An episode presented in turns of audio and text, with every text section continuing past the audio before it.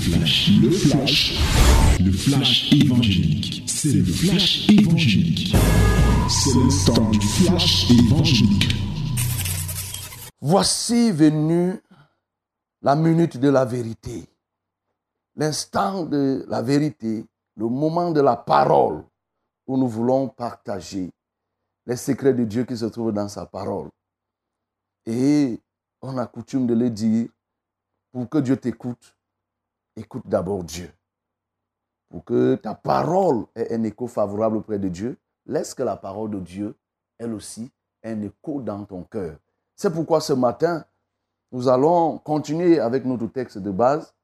C'est celui-là que nous allons lire tout le long de cette semaine. Galates chapitre 5, versets 19 à 21. Galates chapitre 5, versets 19 à 21. My beloved, now is the, one of the most important moments of uh, our framework, Fresh Rosé. We have this morning to read uh, verse, uh, the book of Galatians, chapter 5, verse 19 to 21. Galatians chapter 5, verse 19 to 21. So if you want to, to, to have the, the, the, the, the hear of God, you have also to hear what God want to tell you. So this morning, you, you have to, to be, be careful. Ce matin, nous allons donc lire ce verset. Galates chapitre 5, 19 à 21. Or, les œuvres de la chair sont évidentes. Ce sont la débauche, l'impureté, le dérèglement, l'idolâtrie, la magie, les rivalités, les querelles, les jalousies, les animosités, les disputes, les divisions, les sectes, l'envie, l'ivrognerie, les excès de table et les choses semblables. Je vous dis d'avance, comme je l'ai déjà dit, que ceux qui commettent de telles choses n'hériteront point le royaume de Dieu. Or, les œuvres de la chair sont évidentes. Ce sont la débauche, l'impureté, le dérèglement, l'idolâtrie, la magie, les rivalités, les querelles, les jalousies, les animosités, les disputes, les divisions, les sectes, l'envie, l'ivrognerie, les excès de table et les choses semblables. Je vous dis d'avance, comme je l'ai déjà dit, que ceux qui commettent de telles choses n'hériteront point le royaume de Dieu. Voilà, bien aimé, ce que nous avons. Et nous continuons toujours à détruire le mauvais caractère qui peut encore exister en nous. Oui, et nous avons décidé d'approfondir avec certains éléments que nous n'avons pas préalablement vus. Et ce matin, nous voulons parler du caractère idolâtre et magique. Le caractère idolâtre et magique. Et mardi dernier déjà, nous avons parlé de l'idolâtrie en faisant allusion à la cupidité, parce que le verset nous disait que la cupidité aussi qui est l'idolâtrie. Vous voyez que la cupidité est une idolâtrie dans le livre de Éphésiens chapitre 5 quand nous avons lu du verset 3 au verset 7. La Bible disait que la cupidité était une idolâtrie. Donc nous avons pris le temps pour parler de l'idolâtrie. Nous avons résumé, nous avons présenté que l'idolâtrie, c'est le fait déjà d'adorer la créature en lieu et place du Créateur. Or, il y a un seul Créateur, c'est notre Dieu. Toute chose qui peut prendre la place de notre Dieu, que ce soit de manière physique ou de manière euh, spirituelle, cette chose devient une idole. Oui, cette chose devient une idole. Et nous avons attiré ton attention sur le fait que Dieu est très regardant sur la question de l'idolâtrie. Ah oui. Et particulièrement je sais qu'il y a beaucoup aujourd'hui qui ont abandonné l'idolâtrie physique. C'est-à-dire que l'idolâtrie, par exemple, des images de Marie, il y a beaucoup qui ne font plus. Mais il y en a encore un très grand nombre qui se livrent à cette dérive. Si toi, tu continues à adorer les images de Jésus, les images de Marie, avoir la croix, ainsi de suite, ça c'est vraiment le, basic. Ça c'est la base même de l'idolâtrie. Ça c'est l'idolâtrie, je peux dire, la plus simple et qui est facile à abandonner. Donc il faut te débarrasser de tout ça. Les images qui sont collées dans ta maison, tous les posters de ce faux Jésus qui n'est jamais Jésus et qui ne sera jamais Jésus. C'est un acteur qui a même déjà vieilli parce que lui-même, il a même déjà vieilli. Si tu le vois même, tu ne peux pas le reconnaître. Celui qui est accroché là qu'on vous montre comme Jésus, lui-même, il a dit qu'on ne doit plus utiliser son image. Donc, arrache tous ces posters, arrache toutes ces images. Tu as même dans ta maison, oui, la coquille de la tortue que tu utilises comme ton Dieu. Les escargots qui sont accrochés dans ta maison, les coquilles des escargots que tu estimes que non, c'est ce que mon grand-père faisait. La marmite qui est quelque part, votre grand-père, votre grand-mère a laissé, le tissu que vous couvrez lorsque vous devez organiser une fête, le tissu que tu mets lorsque tu dois aller, les, décoctions que tu bois, tout ce que tu touches, par exemple, qu'on dit que pour que tu te laves et pour que tu sois bien vu, ça c'est de l'idolâtrie. Débarrasse-toi de tout cela. Parce que ici, nous voyons ce que cela peut entraîner. Et nous l'avons démontré la fois dernière, que le péché de l'idolâtrie est très dangereux parce que Dieu est très regardant sur sa nature. Nous t'avons dit que ça éloigne Dieu, ça éloigne l'homme de Dieu. Quand on est idolâtre, ça veut dire qu'on décide de mettre entre le vrai Dieu et nous un autre faux Dieu. Donc c'est pour ça que Dieu n'aime pas. Deuxièmement, nous avons dit que c'est un péché qui vise à l'indépendance de l'homme. Et c'est ça qui, énerve encore Dieu lorsque l'homme veut se mettre indépendant pour vivre comme il le veut. Non, nous appartenons à notre Dieu et Dieu veut que nous marchions selon sa conduite. Mais troisième position, troisième dimension, troisième élément, nous avons ressorti que non, Dieu n'aime pas l'idolâtrie parce que ce péché attaque frontalement sa souveraineté. Lorsque quelqu'un est idolâtre, c'est-à-dire il décide d'affronter Dieu. Parce que là, il décide d'affronter la souveraineté de Dieu. Oh, Dieu ne badine pas avec sa souveraineté. Dans le livre de Ésaïe 42, le verset 8, il dit que l'Éternel, c'est là mon nom. Je ne partage ma gloire avec personne, ni mon honneur avec une idole. Il ne partage pas sa gloire avec personne, ni son honneur avec une idole. Donc, c'est pour ça que tu dois faire attention. Lorsque tu as un objet, lorsque tu as même telle ou telle chose qui peut venir effleurer la souveraineté de Dieu. Et maintenant, bien aimé, comme je disais d'abord des idoles physiques qui sont connues, c'est-à-dire qu'on sait qu'il y a tel tel qui se livre à l'idolâtrie. Mais les idoles, les idoles les plus subtiles, c'est celles qu'on trouve dans le cœur. Les idoles les plus subtiles sont celles qu'on trouve dans le cœur des hommes. Dans le cœur, là, on ne voit pas. Et tu sais ce que je suis en train de dire. Toi qui m'écoutes, tu sais quelle est ton idole. Tu connais ton idole dans ton cœur, ce qui a pris la place de Dieu. Et dans le livre de Ézéchiel chapitre 14, Dieu fustigeait déjà ça. Parce que le peuple d'Israël, les anciens d'Israël s'étaient livrés à l'idolâtrie. Au chapitre 8, Dieu a montré à Ézéchiel que voilà ces gens qui se livrent. Ils rapprochent même le rameau du nez. Ils, font des, ils ont des images, ils se prosternent même, cognent le front en regardant vers l'Orient. Et maintenant, quand Ézéchiel les a dévoilés, qu'est-ce qu'ils ont fait? Ils ont abandonné les idoles physiques pour revenir à des idoles euh, non physiques, c'est-à-dire les idoles logées dans le cœur. Et Dieu va appeler Ézéchiel, il va lui dire, regarde ce peuple, ils ont les idoles dans leur cœur. Alors mon bien-aimé, quelle est l'idole qui est dans ton cœur? Est-ce que c'est un homme qui a pris ton cœur? C'est-à-dire que tu refuses de servir le Seigneur Jésus parce qu'il y a un homme qui a dit que si tu t'engages dans cette église, je ne suis plus avec toi. Tu refuses de servir Jésus parce qu'il y a une femme qui t'interdit de pouvoir servir Dieu. Mais c'est que cette femme, c'est ton idole. C'est que cet homme, c'est ton idole. Il est devenu bien, elle est devenue ton idole. Que parler, que dire de l'argent? Combien de personnes ont un Dieu le Dieu de l'argent. Nous avons parlé de, maman, nous avons parlé ici là, de, la, de la cupidité. Oui, lorsque nous parlions de cette idolâtrie. La cupidité, l'amour de l'argent. Tu aimes tellement l'argent, mon bien-aimé, que tu es prêt à tout. Tu es un idolâtre et tu irrites Dieu. Et il dit, l'apôtre Paul affirme et réaffirme, comme je vous ai déjà dit, je le redis.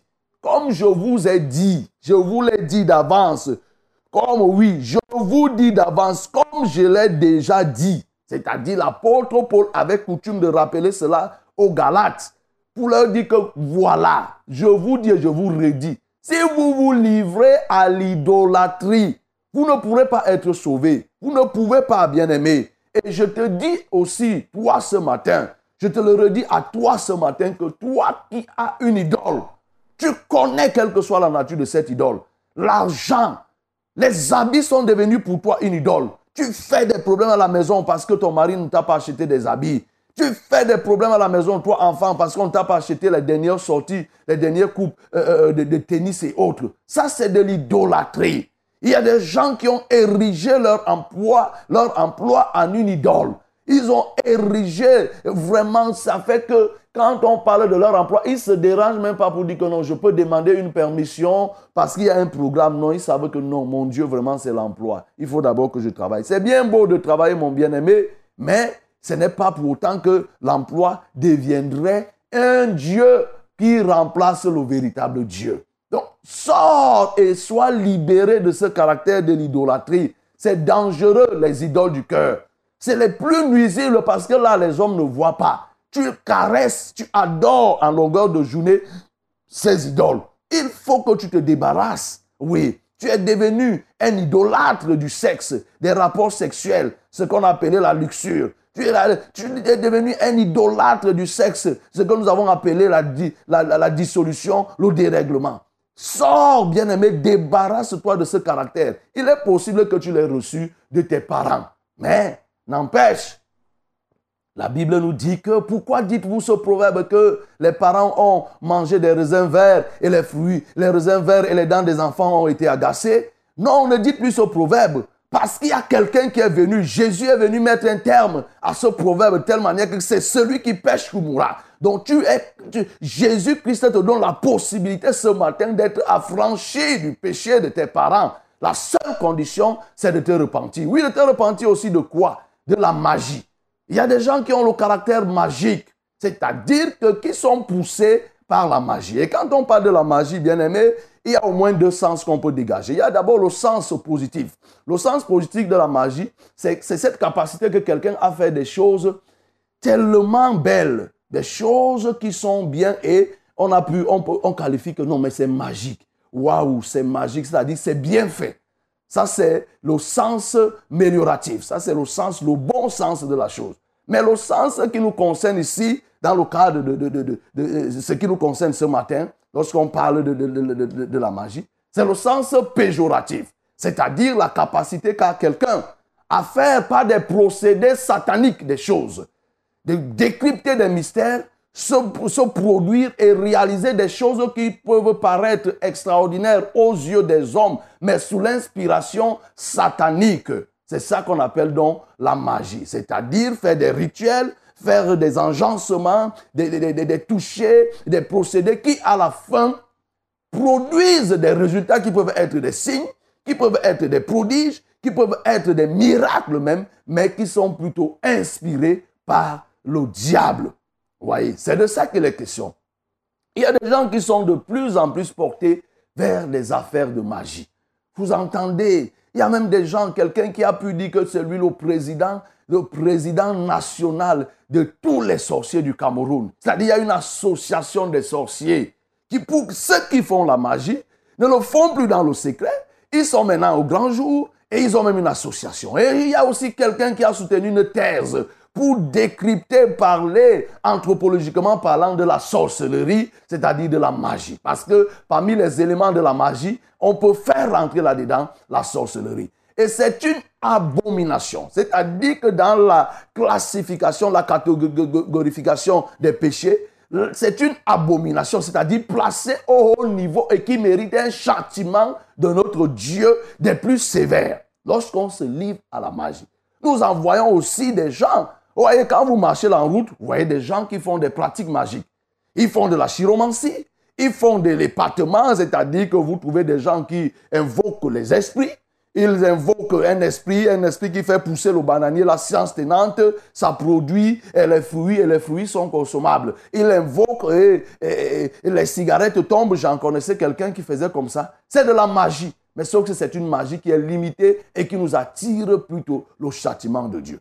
Il est possible que tu reçoives cela de tes parents, bien-aimés, mais la condamnation s'arrête au moment où tu décides de sortir. Ça permet que je parle à ces sorciers qui font de la magie.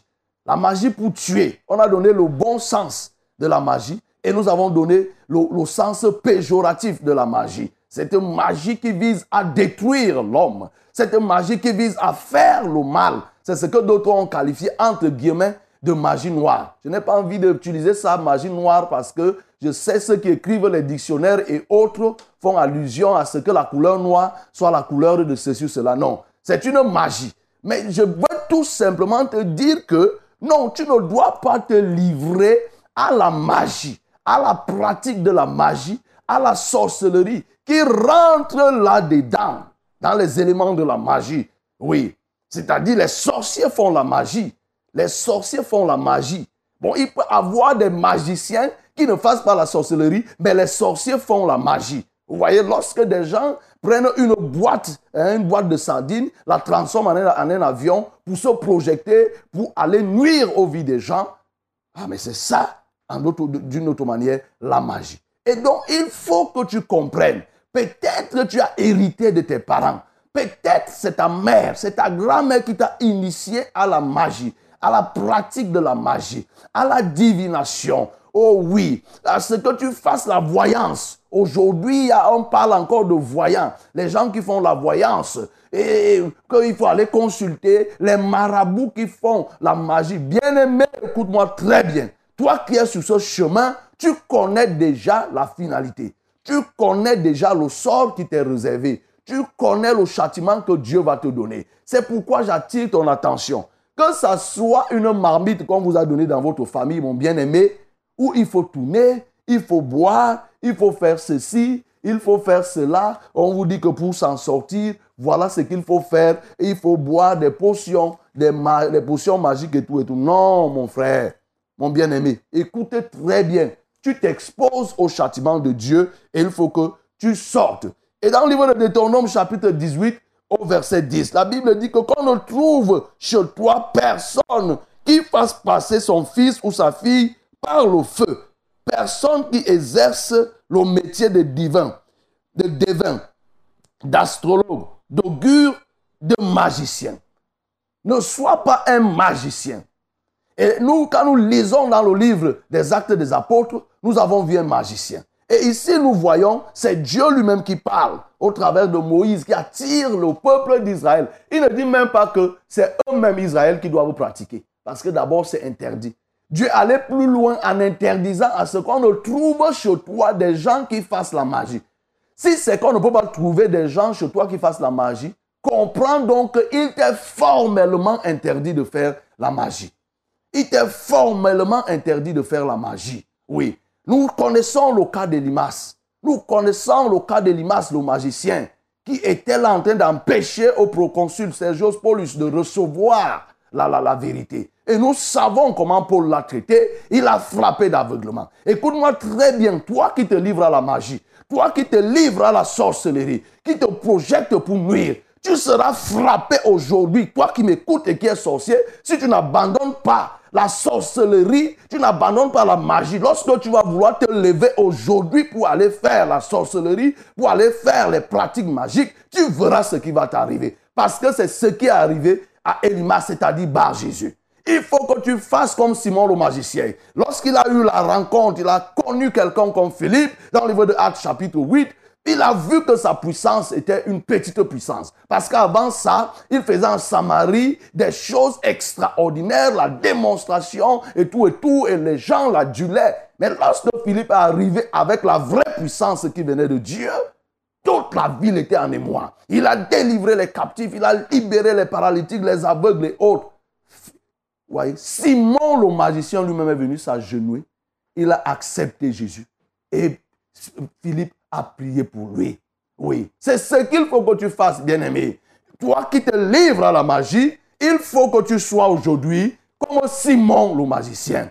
Que tu te décides d'abandonner, de sortir de ce cercle, de cercle, de, cercle ésotérique, où faire des pratiques et tout et tout pour boire le sang, pour consommer la chair humaine, pour consommer les organes des hommes, Sors de ce milieu parce qu'aujourd'hui, comme tu as écouté cette parole, cette parole devient ton juge. Et il ne te sera pas possible de regimber aux aiguillons de cette parole. Chaque fois que tu t'engageras à vouloir faire le contraire de ce que tu écoutes, toi-même tu auras un juge et la condamnation répondra, descendra sur toi.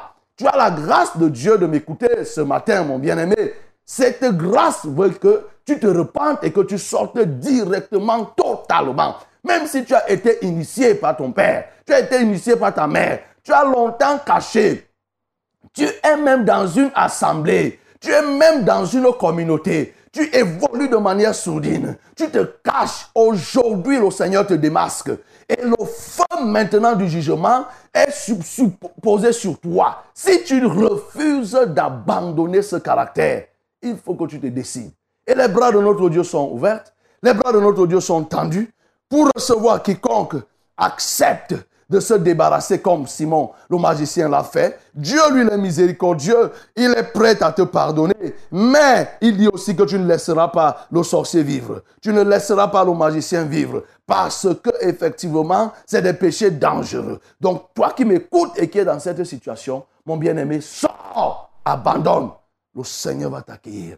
Même si tu avais déjà consommé des tonnes et des tonnes de chair dans la sorcellerie, dans les pratiques magiques, même si tu as déjà eu à boire oh, le sang dans des pratiques mystérieuses, mystiques, magiques, sors de là.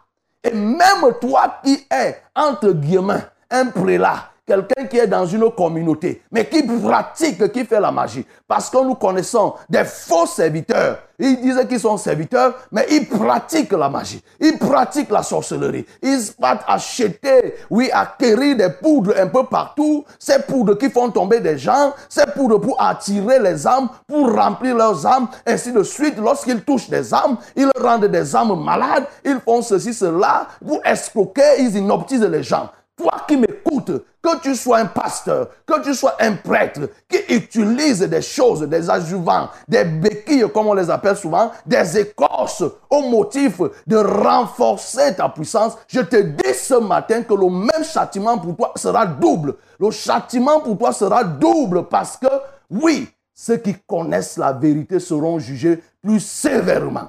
Il faut que tu te repentes ce matin, mon bien-aimé. Et ainsi, tu bénéficieras de la grâce du Seigneur. Que le nom du Seigneur soit glorifié. C'était, le flash, le flash évangélique. C'était le flash évangélique.